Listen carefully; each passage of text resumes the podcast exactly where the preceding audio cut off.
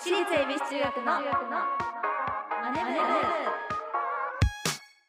朝のチャイムが鳴りました私たち私立恵比寿中学です。今日の担当は出席番号3番真山理香と。出席番号16番桜井恵奈がお送りします。この番組は私たち私立恵比寿中学のメンバーがマネーお金について学び考え知識をつけるお勉強プログラムです、はい。えー数の単位である億と書いて送り人聞いたことありますか、奥と書いて送り人。そう送り人。奥うん。とあのひらがなの「り」と漢字の人、うん。送り人。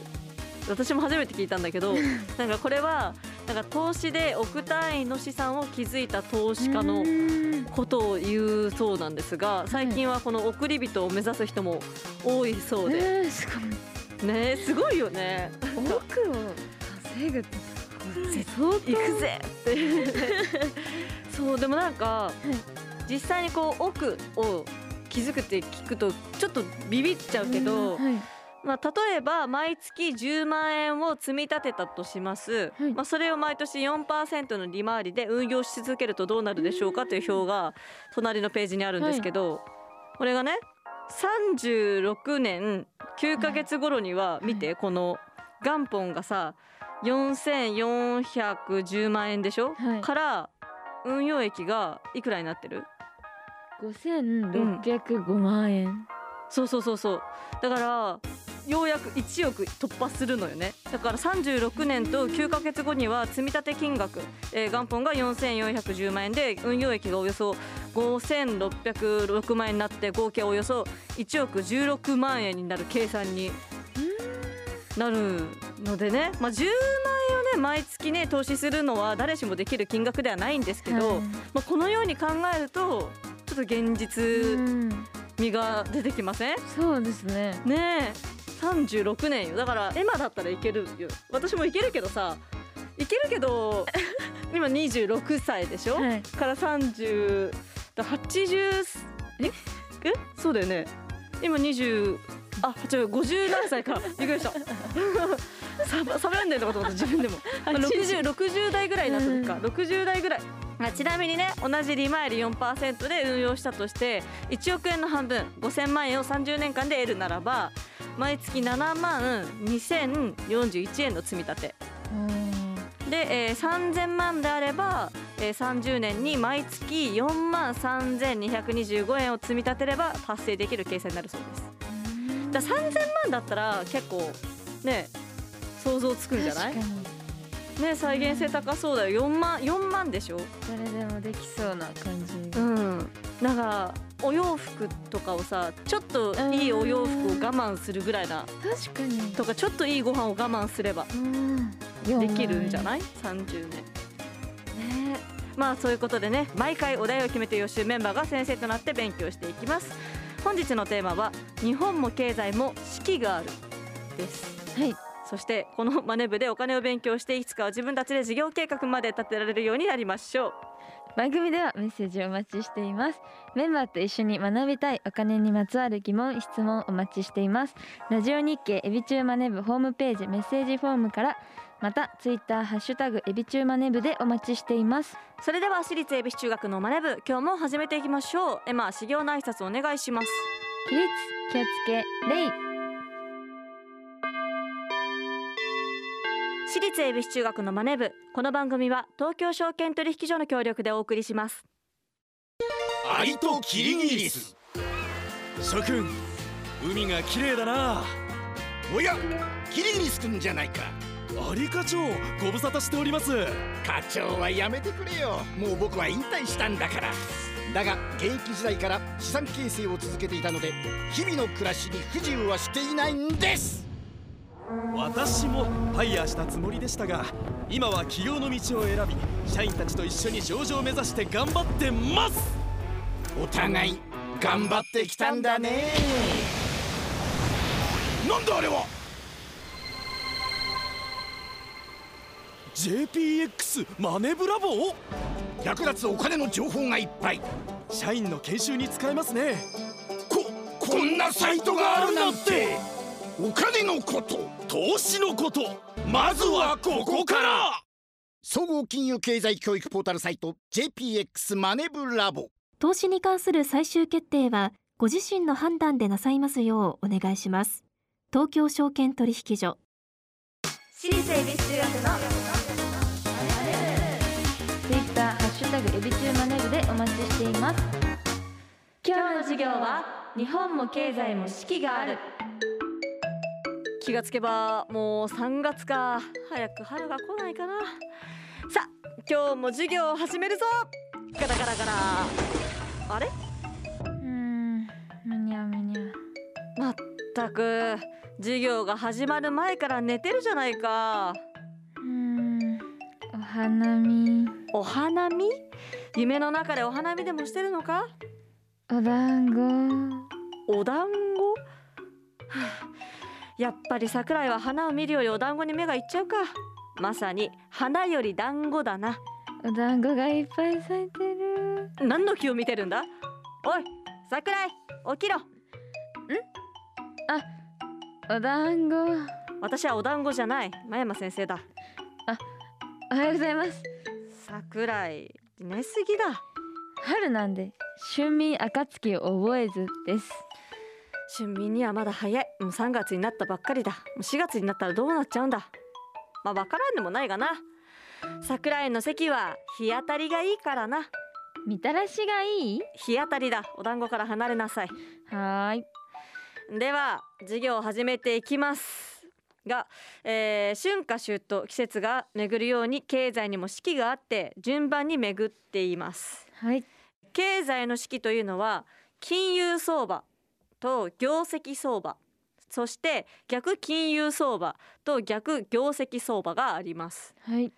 経済にはこの金融相場業績相場逆金融相場逆業績相場と呼ばれる、えー相場のサイクルがあるんですね。はい。えー経済はこのサイクルの中で動いているということを理解することは投資をする上で重要になっていきます。はい。まあ順番にね見ていきたいと思いますがまずは金融相場です。はい。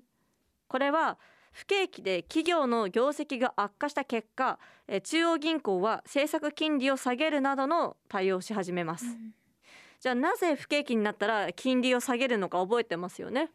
あれですよね、うん。あのこう世の中でうん。いっぱいお金を回そうっていう、おおまあそうだね。ね。まあ正解だ正解だ。そう。金利を下げてお金を借りやすくしてうん。経済を回しやすくするためだね。なるほまた、えー政策金利が下がると株式市場はどうなるんでしたっけ？どえっ、と経済的金利が下がると、うん。あ上がる上がりますね。あそうだね。はい。金利と株価はシーソーの関係にあるから、はい。その企業業績が回復することを期待してその株価が先行して上がります。はい。この時期の株価は割高になる傾向があるそうです。はい企業の業績が回復する前にみんなが先行して株を買ってしまうから株価が上がってしまう、まあ、だからこの時期の株価は割高になってしまう傾向にあるということだね。はい。そしてその金融相場の次に入るのが業績相場です、はい。えー政策金利を下げるなどの対策を行った結果企業業績が回復し始めます。はい先ほどまで割高だった株価も業績が回復するにつれて徐々に割高感が薄れていきます、はい。で金利も下げ止まって上昇に転じるのもこの時期です。はい。でこの時期になると金利もちょっとずつ上がり始めるっていうことだね、はい。ここまでは理解したかな？はい。はい。でその次、えー業績相場の次に入るのが逆金融相場です。はい最初の金融相場の逆ということですがどのような、えー相場だと思いますか、逆っていうことは、うん。えっ、と金利がうん。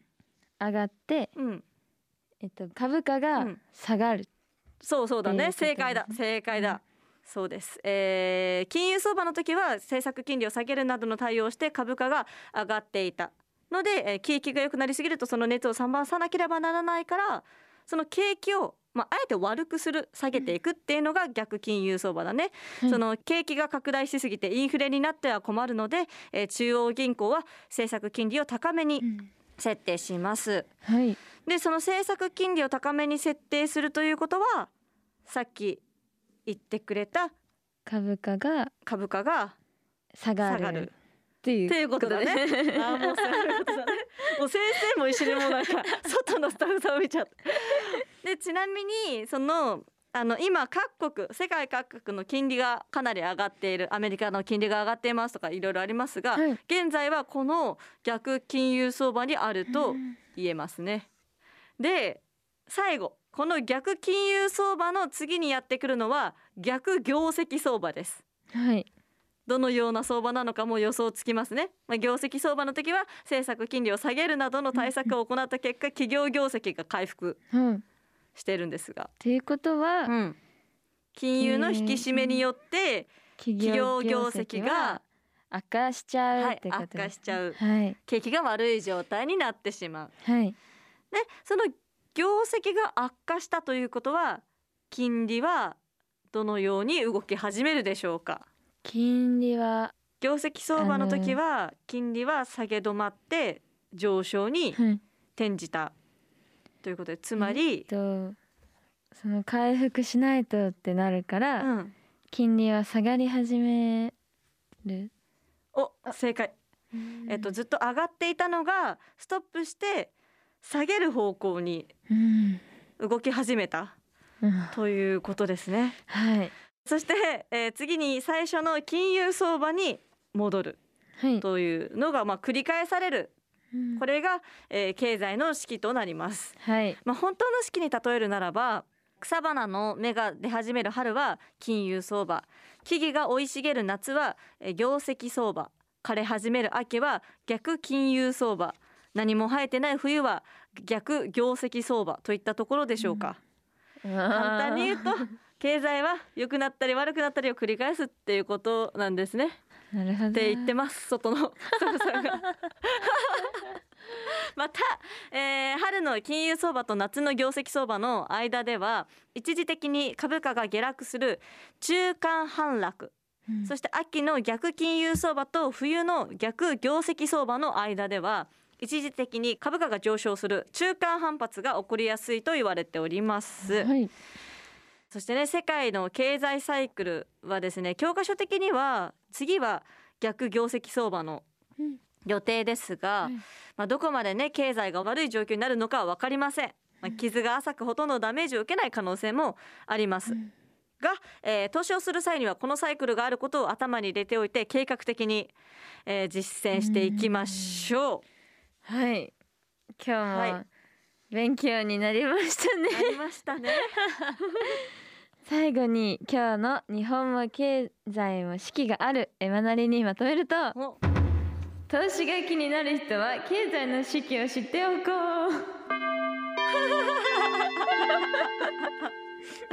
えー次回もしっかりお勉強していきたいと思います。東京証券取引所日本 FP 協会共催オンラインイベントお金を知る学ぶスペシャルを開催厚切りジェイソンさんほか多彩な講師陣とお金について考えてみませんか？参加は無料。詳細は番組ウェブサイトのバナーから。3月11日土曜日午後1時スタート。ラジオ日経私立恵比寿中学のマネブ私立恵比寿中学のマネ部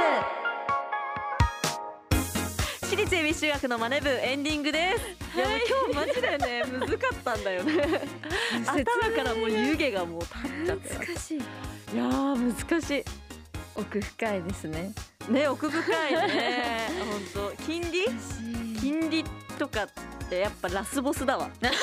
ラスボス、うん。でもこれちゃんと理解しないとね理解してこそねな気がするので、はい。ねしっかり皆さんこれ、うん。今日の放送あのラジコで何回も聞いてください。お願いします。そしてお知らせです、はい。デジタルシングル「ボイジャーが配信中です。低学年メンバーフリーイベント武者修行フリーライブ特典会がスタートしています。はい。次回は3月11日土曜日イオンモール常滑ワンダーフォレストキュリオワンダーステージにて行われます。はいそして3月24日金曜日から26日日曜日にかけての3日間。うん。広島駅南口地下広場 ALL 栄冠屋上で開催される瀬戸内アイドルフェスティバルに出演します。はい。まあ詳しくは私立恵比寿中学オフィシャルサイトをチェックしてください。お願いします。番組ではメッセージをお待ちしています。今日の授業の感想次回の宿題についてメンバーへのメッセージ宛先はラジオ日経エビチューマネブホームページメッセージフォームからまたツイッターハッシュタグエビチューマネブでお待ちしています。それではまた来週私立恵比寿中学のマネ部ここまでのお相手は出席番号3番前山理香と出席番号16番桜井エマでした。お疲れ様でした。私立恵比寿中学のマネ部この番組は東京証券取引所の協力でお送りしました。投資に関するご判断はご自身の責任において行われますようお願いいたします